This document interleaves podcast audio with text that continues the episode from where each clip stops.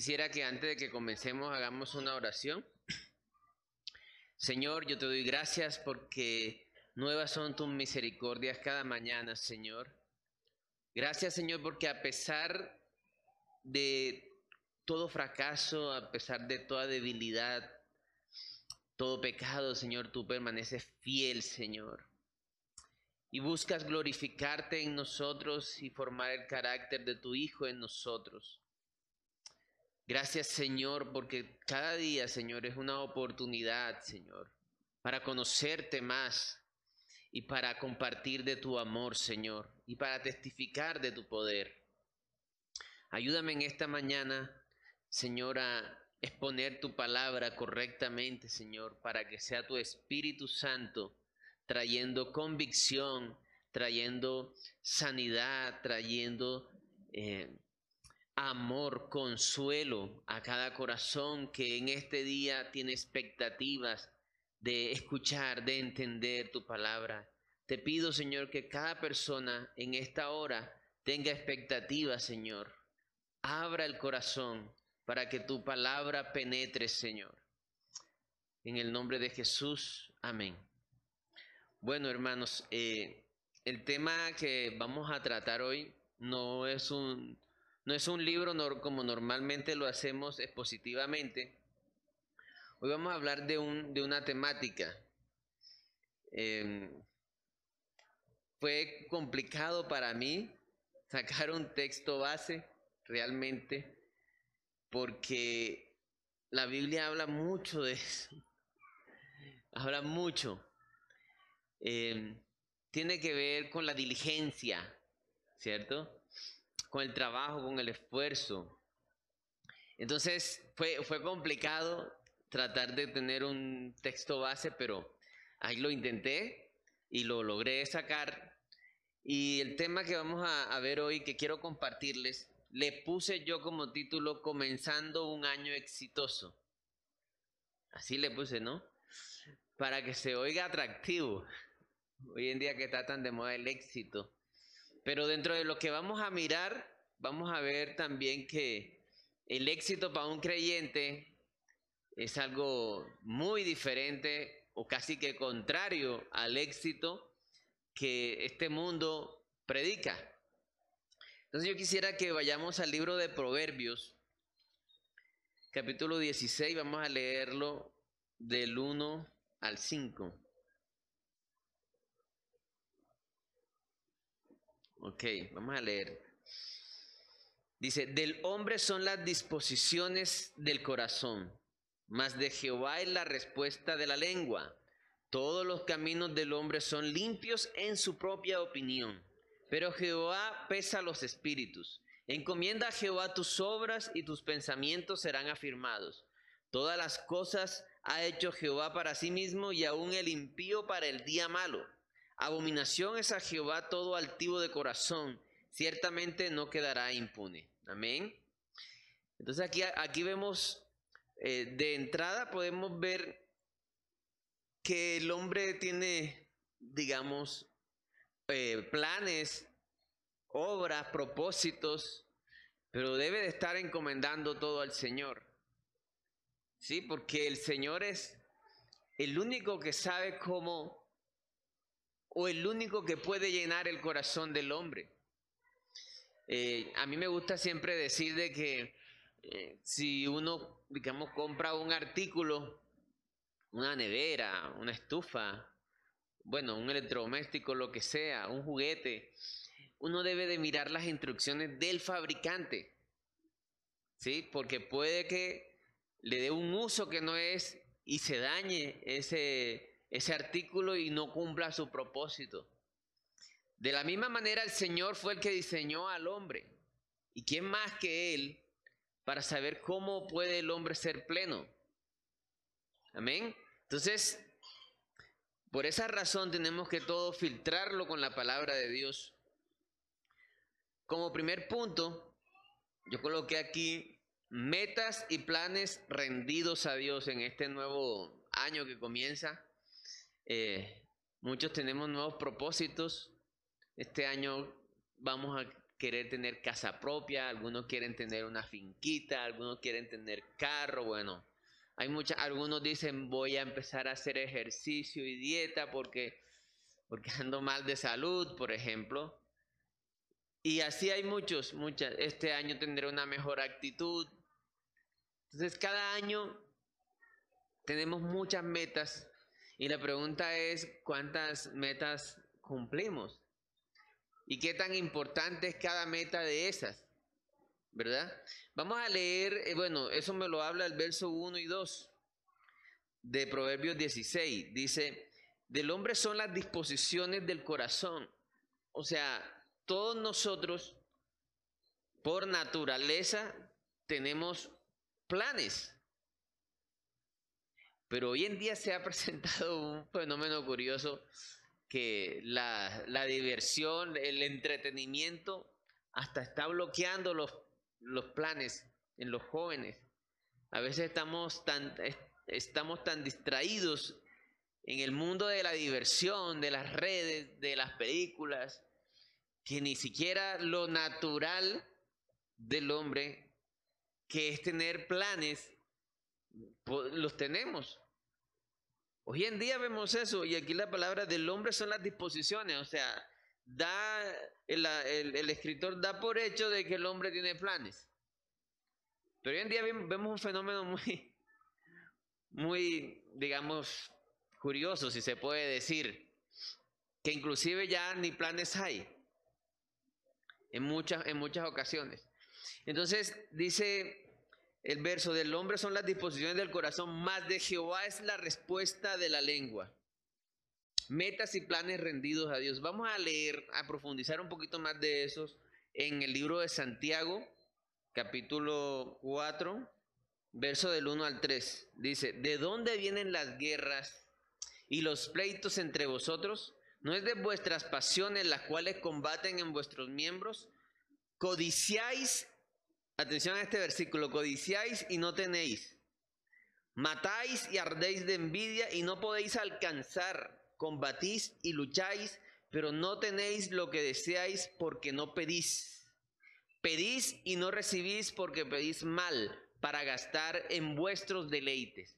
Ya ahí vemos un principio, ¿verdad? Nosotros no podemos hacer planes.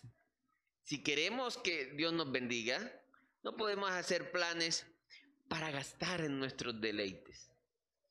Entonces ahí ya empezamos a filtrar cada meta.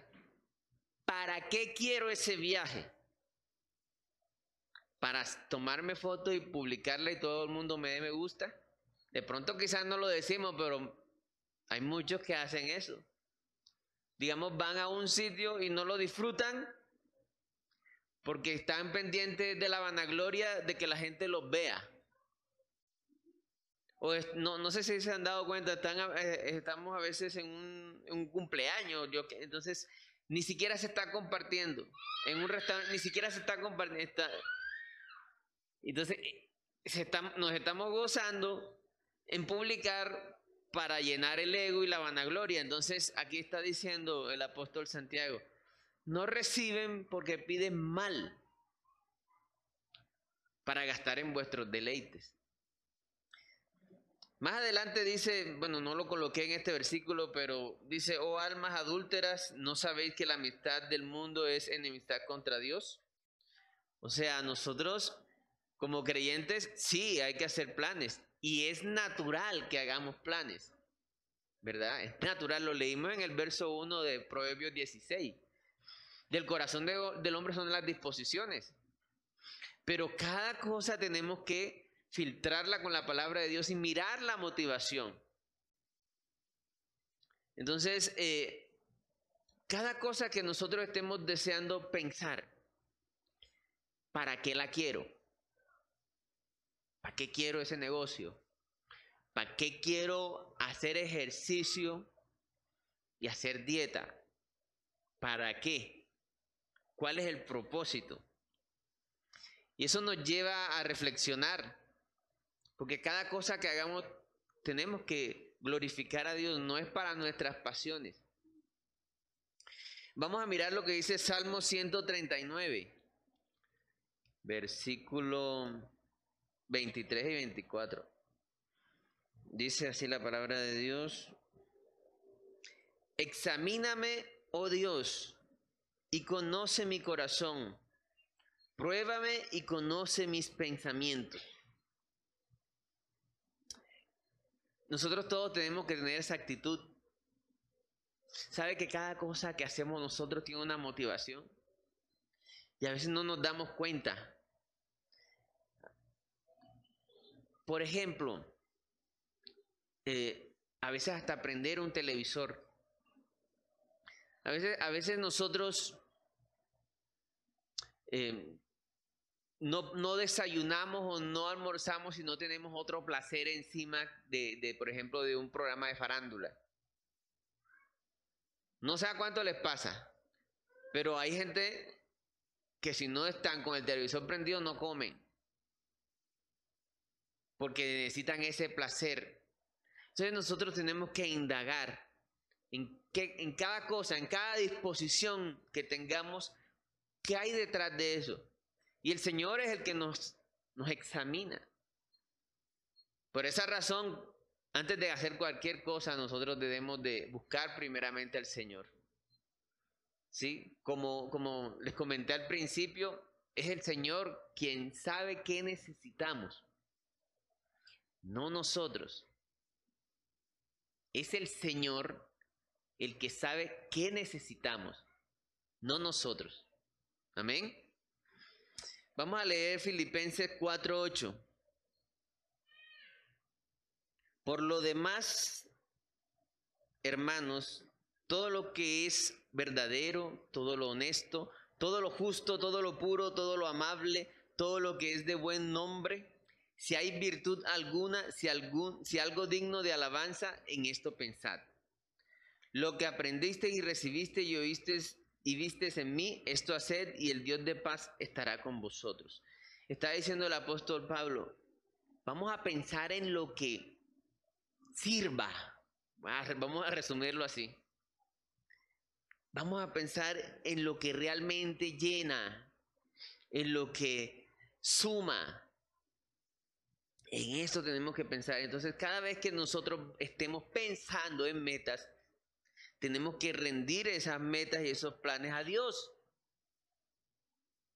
¿Sí? Entonces, eh, a mí me ha pasado que a veces estoy emprendiendo un negocio o tengo un negocio y no salen las cosas como yo pensaba que iban a salir. Y a veces nuestra reacción es, ¿por qué, Señor? ¿Qué pasó? ¿Qué me pasó? ¿Qué está pasando? Pasa el tiempo y a mí me ha pasado que nos damos cuenta que el Señor nos libró de un montón de cosas. Entonces dice la palabra de Dios que tenemos que dar gracias en todo. En todo. Sí, porque el Señor sabe lo que necesitamos. Él sabe lo que necesitamos. Entonces, eh, tenemos que estar pensando en lo que sirve. Porque hermanos, cada año que va pasando es un año más cerquita de la tumba, si no es que viene el Señor antes, ¿no? Una vez el pastor estuvo haciendo un análisis que, que a mí me dolió, pero que sirvió, y es el análisis de la, de la cantidad de tiempo que nos queda. Y entonces él empezó a hacer cuentas. Si usted tiene 30 años, más o menos que su aspiración de vida sea los 85, 80, bueno, ¿cuántos días realmente conscientes están? Usted eh, duerme 8 horas, entonces ya no son 24 horas, tu día no es de 24 horas, réstale 8. Y empieza él a, lo que demoramos almorzando. Entonces, el tiempo de vida empezó a ser de pocos años. Y uno, uy, ¿verdad? Entonces, esas cosas nos ayudan a reflexionar. Y por eso tenemos que eh, aprovechar bien el tiempo pensando en lo que sirve. No podemos dejarnos desviar por el mundo, que están pensando en vanagloria o en eh, como decía el libro de Santiago que lo, lo leímos ya, en gastar en vuestros deleites, para gastar en vuestros deleites, tenemos que hacer que valga la pena. Amén. Entonces, ese es el primer punto, hermano. las metas y los planes tenemos que rendirlos al Señor. ¿Sí? Eh, tristemente en muchos lugares se predica todo lo que tú quieras, eso vas a lograr. Díganme si no eso es un egocentrismo. Todo lo que tú quieras lo vas a lograr. O sea, tú eres tu propio Dios. Ahora, si tenemos deseos, está bien, lo leímos. Del hombre son las disposiciones del corazón del hombre. Pero eso siempre tiene que estar filtrado a la palabra de Dios. Porque a veces no sabemos qué es lo que nos conviene. No sabemos qué es lo útil. Entonces, eso de que e, es como, a mí me gusta poner el ejemplo de un niño y, un padre. Si un niño de cuatro años le dice a su papá, papi, quiero que me regales una pistola. Mi sueño es una pistola. Entonces, por cumplir el sueño del hijo, yo le voy a dar una pistola a mi hijo de, de cinco años, de cuatro años. Y si se pone pesado, toca disciplinarlo para que corrija sus deseos. A veces el Señor no tiene que corregir los deseos. Amén. Entonces, toda meta que tengamos tenemos que filtrarla con la palabra de Dios. Lo, la principal, el principal propósito que Dios tiene con nosotros es que el carácter de su Hijo se ha formado en nosotros. Eso es lo principal. Ese puede ser una bandera para yo saber cómo planear. Glorificarlo a Él porque esta vida se va a ir fácil, pero la eternidad es para siempre. Entonces, ¿en cuántas personas vamos a afectar con esas metas? ¿A cuántas personas vamos a bendecir con lo que estamos planeando? Amén. Entonces no es, no es para nosotros. Ahora, el Señor lo dio todo por nosotros. Dice la palabra que tengamos el mismo sentir que hubo en Cristo Jesús, que se despojó para venir a este mundo y morir por nosotros. Nosotros también tenemos que corresponder a ese amor de la misma manera. Ahora, Dios sabe lo que tenemos necesidad cada uno, ¿verdad? ¿Qué dice la palabra? Hay una promesa muy linda en la palabra en cuanto a eso. Dice, buscad primeramente el reino de Dios y su justicia y todas las demás cosas que necesite. Hago la aclaración. O serán añadidas. Ahí podemos descansar. Amén.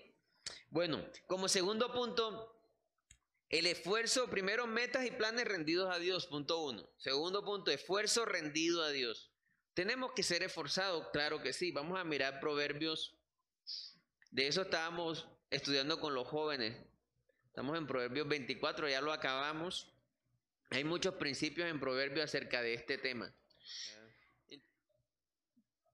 Proverbio, 24, señor, 30 y 34. Dice, pasé junto al campo del hombre perezoso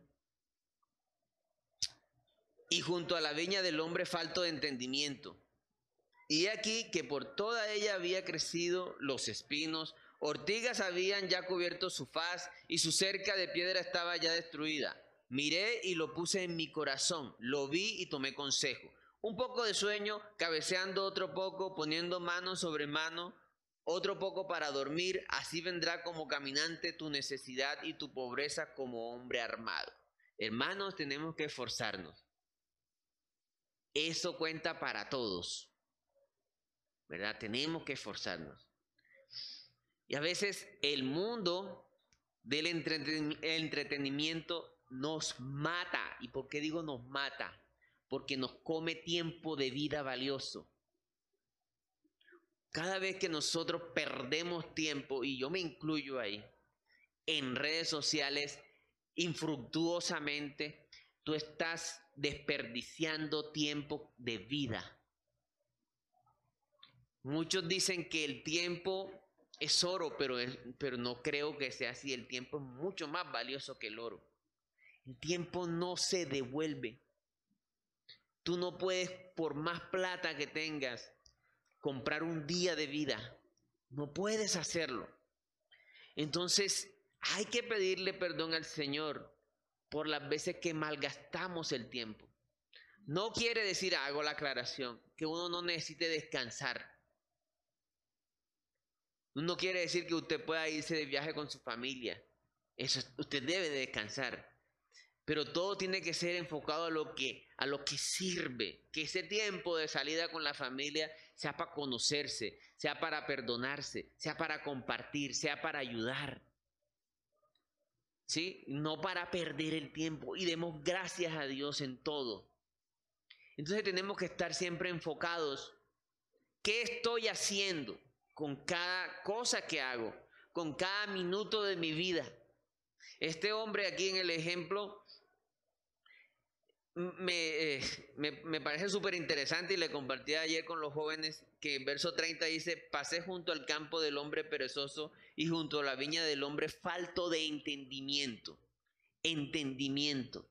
Hay una relación y están pegados lo que es la pereza, la ociosidad con el entendimiento. Entonces, si yo quiero ayudar a alguien perezoso, yo no puedo de un, digamos, a las patadas, oye, deja de ser perezoso.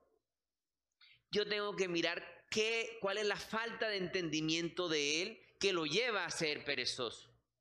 Lo mismo lo, lo dice el proverbio de la hormiga, que no lo puse aquí, pero lo leímos también anoche, que también habla de eso, comienza parecido. Habla de la sabiduría, del entendimiento. Y hermanos, así es todas las demás cosas.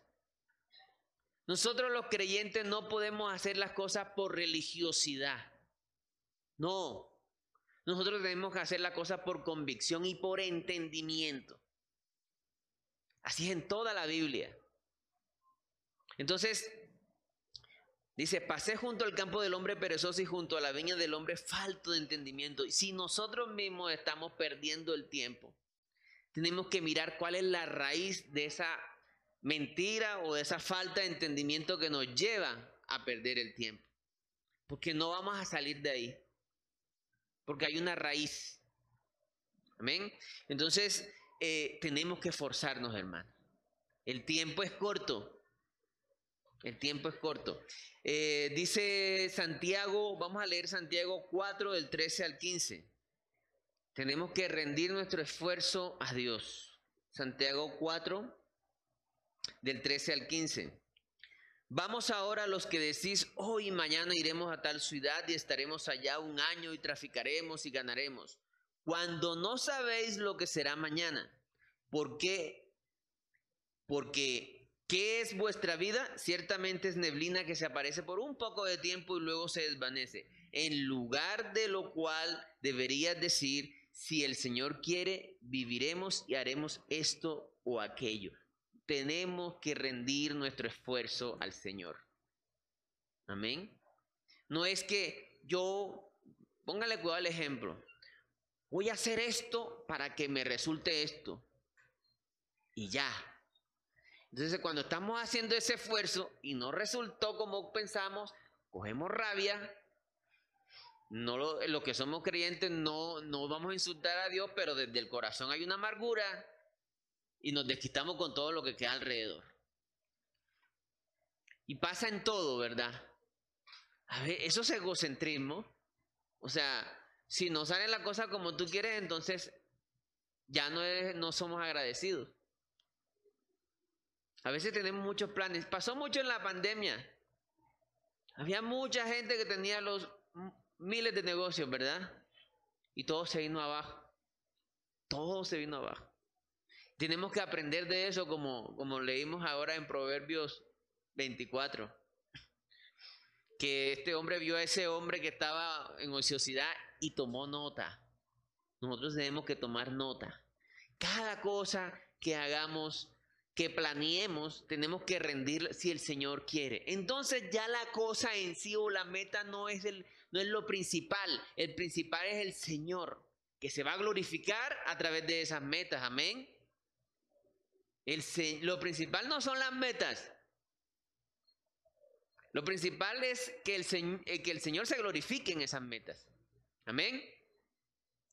Entonces, eh, tenemos que rendir nuestro esfuerzo a Dios.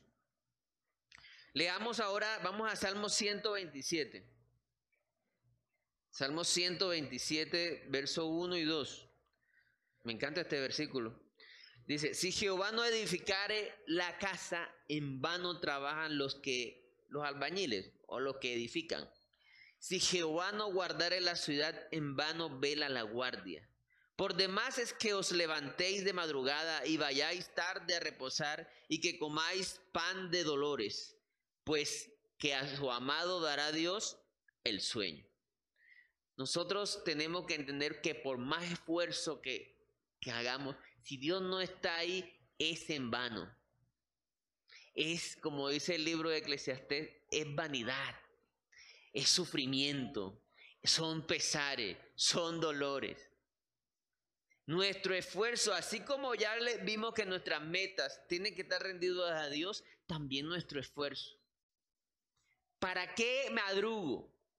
¿Para sacar pecho de decir yo sí madrugo? Entonces, ¿para qué madrugo? ¿Cierto? No estoy diciendo que no hay que madrugar, sino que sea con propósito, sabiendo que estamos en manos del Señor. Y cada esfuerzo tenemos que buscar que Dios esté en ese esfuerzo. Porque si yo me levanto de madrugada y lo primero que agarro es el teléfono celular a, a mirar sandeces, pues no, es lógico. Bueno, entonces, como tercer punto, la diligencia y el trabajo con motivación correcta. Lo vemos en el verso 5 de Proverbios 16. Vamos a leer otra vez al texto base. Eh, Proverbios 16, verso 5. Dice, abominación es a Jehová todo altivo de corazón. Ciertamente no quedará impune. Leíamos anteriormente en el verso 4 de ese capítulo 16 de Proverbios, decía, todas las cosas ha hecho Jehová para sí mismo y aún el al impío para el día malo. O sea, tenemos que confiar en la soberanía del Señor. Y no tenemos que andar con jactancias. Entonces, nuestra motivación hacia el trabajo, ¿cuál es? Pongámonos a pensar un poquito. ¿Para qué trabajo? ¿Para qué estoy levantando una empresa? Si la respuesta es para que me vean que soy un gran empresario, está mal. Está mal. Y eso es una línea delgada. Por eso tenemos que pedirle al Señor que nos examine. ¿Saben que de este mundo no nos vamos a llevar nada? Y todo lo que hagamos, todas las empresas, todo, todo el esfuerzo, ¿de qué sirve? ¿De qué sirve si no nos vamos a llevar nada? Entonces, eh, abominación es a Jehová todo altivo de corazón, ciertamente no quedará impune. ¿Cuál es nuestra motivación para cada cosa? Y aquí dice la palabra altivez, o sea, o, o es glorificar al Señor o es glorificarte a ti. Así. O es glorificar al Señor o es glorificarse a uno mismo. Amén. Entonces, siempre tenemos que tener presente de que la para nuestra diligencia, nuestro trabajo, nuestra motivación tiene que ser correcta. Tiene, si queremos que el Señor esté ahí, tiene que ser correcta. Eso nos lleva a que el Señor nos cambie el corazón. Hace poquito leí o escuché más bien una noticia triste de una cantante famosa, eh, la hija de Elvis Presley, creo que es, sí. Murió hace poco, murió a los cincuenta y pico de años y contaba la noticia que tenía muchas, muchos problemas y tenía muchas adicciones a la cocaína, a opoides o el opio y, y a pastillas tranquilizantes. O sea, una mujer con una fortuna heredada impresionante.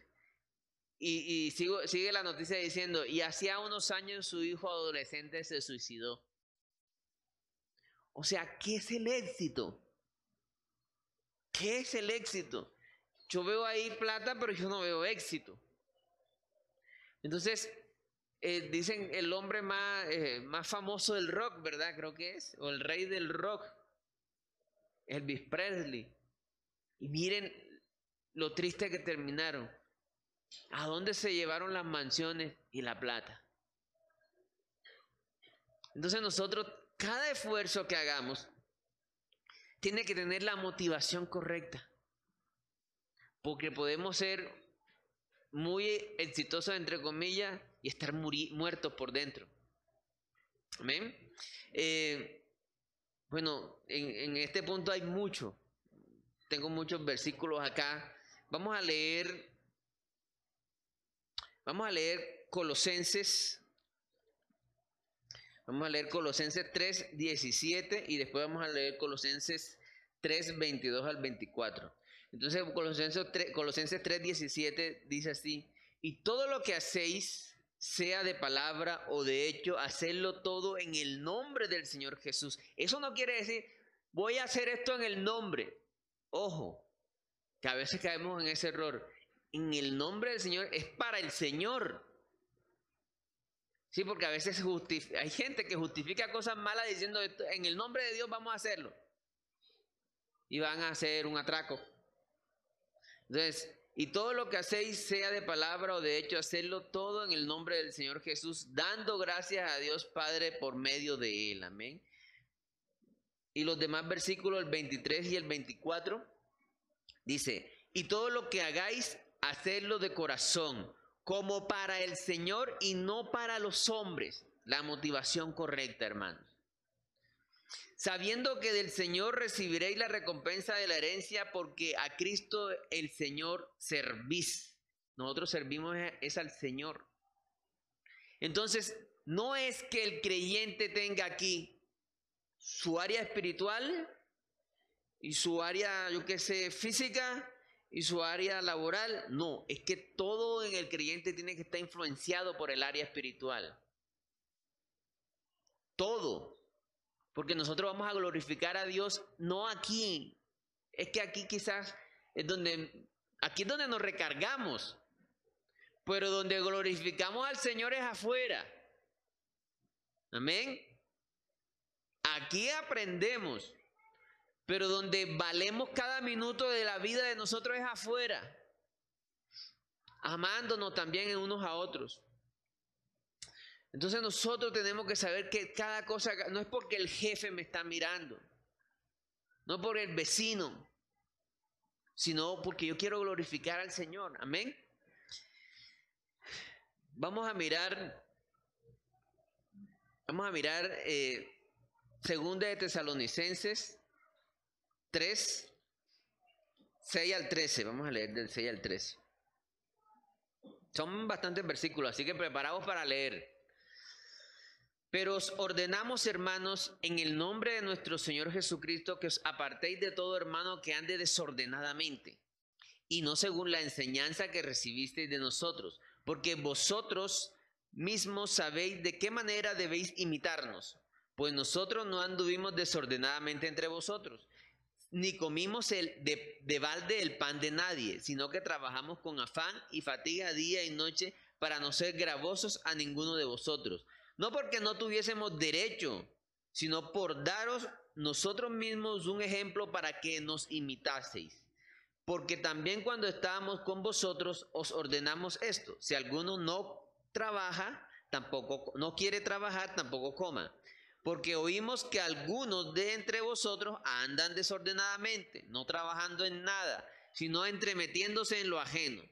A los tales mandamos y exhortamos por nuestro Señor Jesucristo que trabajando sosegadamente coman su propio pan.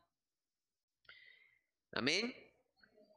Entonces, aquí, aquí está hablando el apóstol Pablo de varios consejos a la iglesia de Tesalónica y uno de los problemas que había era que había gente que estaba viviendo a costillas del otro en la iglesia. Y siendo él que tenía derechos, ¿por qué dice eso? Porque ellos andaban en viajes. para dedicarse a viajar y a, imagínense en el tiempo de antes, ¿no? No habían aviones ni nada. Ellos requerían mucho de la ayuda de la iglesia. Pero en este caso, Pablo dijo, no, yo vamos a trabajar, darle ejemplo. ¿Sí? Nosotros tenemos un ejemplo con el pastor Félix en cuanto a eso. El pastor Félix no solo labora en lo que, en la carga de la iglesia que es muy fuerte. Imagínense todos buscando a él, preguntándole todos los problemas. De no solamente de gente de la iglesia, sino de gente que no viene a la iglesia, pero pasó por ahí y quiere un consejo. Y son horas. Más encima de eso tiene un trabajo en un colegio. Aquí donde, no, él no me ha dicho, pero le voy a decir, no ha podido visitar a la familia allá en, allá en Valledupar. Tiene años. El papá de él no conoce a su hijo, no conoce a su nieto.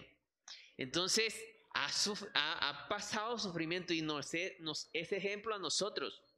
Así Pablo también está dando el ejemplo a, a las personas de Tesalónica.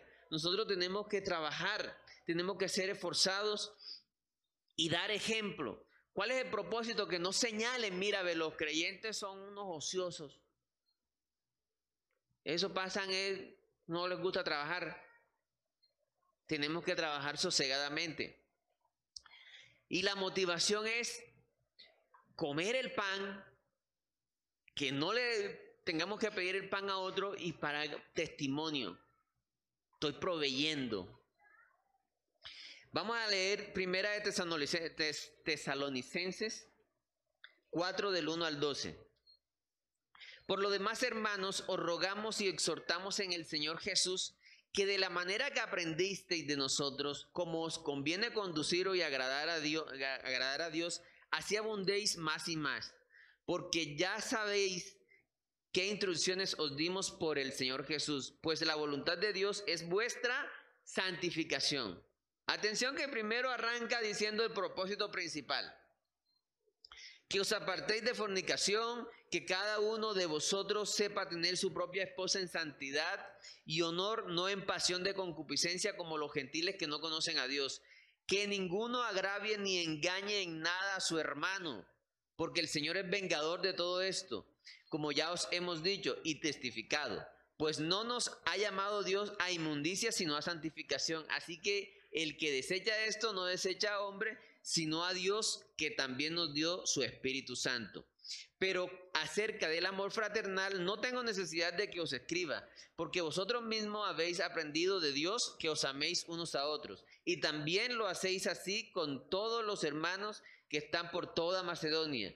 Pero os rogamos, hermanos, que abundéis en ello más y más y que procuréis tener tranquilidad y ocuparos en vuestro negocio y trabajar con vuestras manos de la manera que os hemos mandado a fin de, de que os conduzcáis honradamente para con los de afuera y no tengáis necesidad de nada. Hay un propósito para el esfuerzo del, del creyente.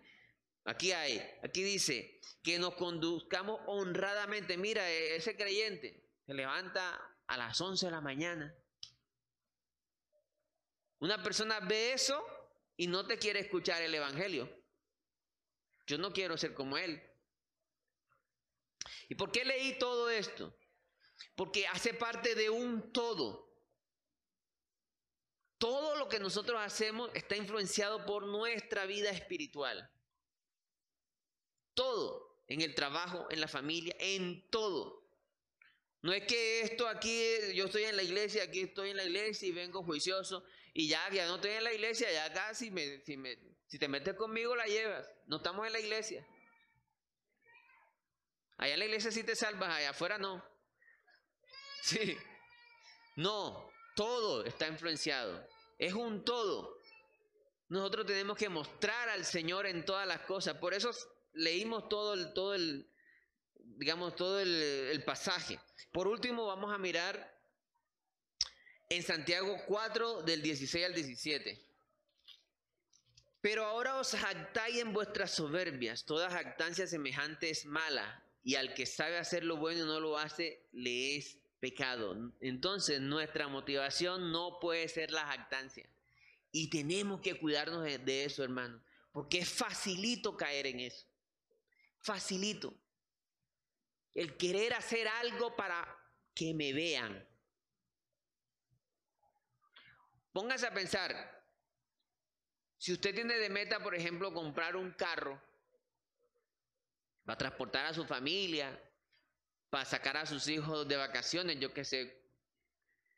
Pero cuando compra ese carro, va llegando al barrio, vamos a imaginarnos, y no hay nadie en el barrio. No hay nadie que le vea el carro. No hay nadie. Solo usted. ¿Entienden a dónde voy? ¿Entienden para dónde voy? ¿Por qué lo estoy llevando a que se imaginen eso? O sea, ¿para qué estoy comprando el carro? Para que me vean y digan, uy, qué carrazo. Entonces nosotros tenemos que ser, tener una motivación correcta y no para andar en jactancia ni soberbias. Amén. Entonces, hermanos, como conclusión, ya nosotros vimos lo importante que es hacer metas. Es natural hacer metas. Ya vimos que todo tenemos que rendirlo al Señor. Pero hermano, yo le tengo una noticia. Y es que el trabajo más importante de todos ya fue hecho por nosotros. Tenemos que descansar en eso. El trabajo más importante de todos ya otro lo hizo por nosotros. Perdón, yo quiero que vayamos a Lucas 22, 15, 20. Y les dijo, ¿cuánto he deseado comer con vosotros esta Pascua antes que padezca? En una expresión, ¿cuánto he deseado comer con vosotros esta Pascua antes que perezca, padezca? Porque os digo que no la comeré más hasta que se cumpla en el reino de Dios. Y habiendo tomado la copa, dio gracias y dijo, tomad esto y repartidlo entre vosotros porque os digo que no beberé más del fruto de la vid hasta que el reino de Dios venga. Y tomó el pan y, dio gracias y lo partió y les dio y les dio diciendo, esto es mi cuerpo que por vosotros es dado, haced esto en memoria de mí. De igual manera, después que hubo cenado, tomó la copa diciendo, esta copa es el nuevo pacto en mi sangre, que por vosotros se derrama. Hermanos, el trabajo más importante, pero quizás más doloroso de todos, ya otro lo hizo por nosotros, que fue tomarse la copa de la ira de Dios que merecíamos nosotros. Vamos a leer Mateo 26, versículos 39 y 42. Dice así, yendo un poco adelante se postró sobre su rostro hablando del Señor Jesús orando y diciendo, Padre mío, si es posible, pase de mí esta copa, pero no sea como yo quiero, sino como tú. Vamos a mirar ahora el verso 42. Dice, otra vez fue y oró por segunda vez, diciendo, Padre mío, si no puede pasar de mí esta copa sin que yo la beba, hágase tu voluntad. El trabajo más importante, fue el más difícil de todos. Y el Señor Jesús lo sabía. Era ponerse en el lugar de todos los malhechores y pecadores del mundo. Era hacerse como ellos, sin ser como ellos. Para recibir todo el rechazo, toda la ira, toda la, todo el juicio de Dios para sí mismo.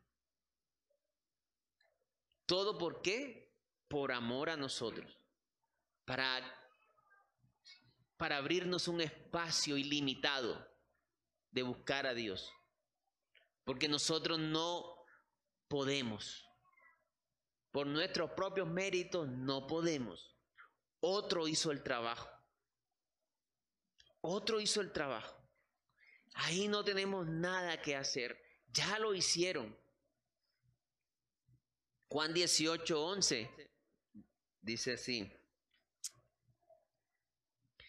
Eh, eh, Jesús entonces dijo a Pedro, Jesús entonces dijo a Pedro, mete tu, tu espada en la vaina, la copa que el Padre me ha dado, ¿no la he de beber? El Señor podía librarse de esa copa pero voluntariamente, voluntariamente se tragó todo el juicio que nosotros merecemos. todo.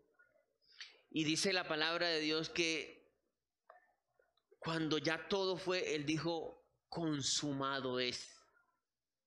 También dice la palabra de Dios que el Señor fue abandonado, pues el Señor se expresa diciendo, Padre, ¿por qué me has desamparado? ¿Saben por qué dijo eso el Señor Jesús? No porque estaba delirando. El Señor Jesús dijo, Padre, Padre, ¿por qué me has desamparado? Porque en ese momento su Padre Celestial, que había estado toda la eternidad con él, en ese momento le dio la espalda a su Hijo, a causa de nosotros. Porque Jesús estaba llevando el pecado de toda la humanidad en sí mismo. Eso es mucho amor, sin necesidad.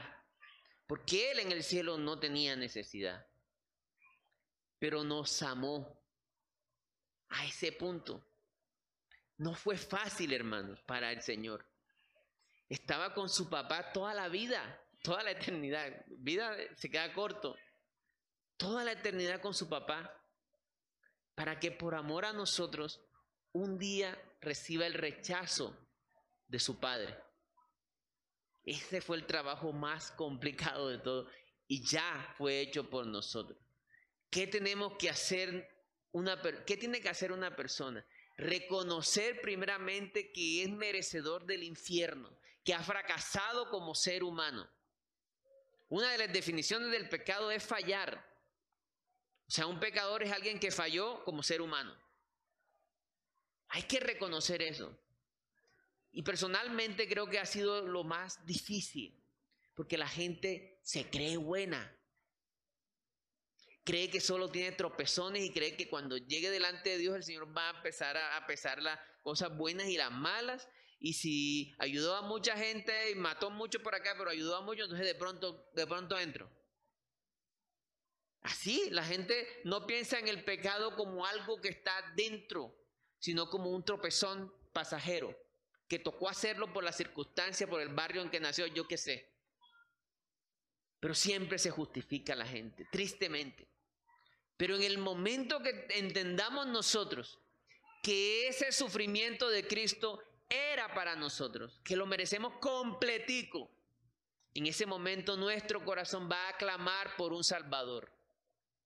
Pero esa copa ya se la bebió el Señor, amén. Amén. Ya todo lo más trascendental fue hecho. Vamos a orar. Señor, yo te doy gracias porque tú eres bueno, Señor. Nos diste ejemplo, Señor, de esfuerzo. Hiciste el esfuerzo más grande de todos. Te levantabas temprano a buscar a tu Padre, a predicar, a llevar las buenas nuevas. Todo por amor a nosotros. Cada cosa que hiciste, Señor, fue pensando en nosotros. Como dice la palabra, que no no te pido, Señor, solo por esto, sino por los que vendrán por el testimonio de estos que somos nosotros, Señor. Pensaste en mí, Señor. Pensaste en mí en ese momento. Y a pesar de que fue muy difícil, ese amor que tenías por mí, Señor, hizo, Señor, que hicieras el trabajo más fuerte de todos, que fue pagar por mí en la cruz, Señor. Gracias, Señor, en el nombre de Jesús. Amén.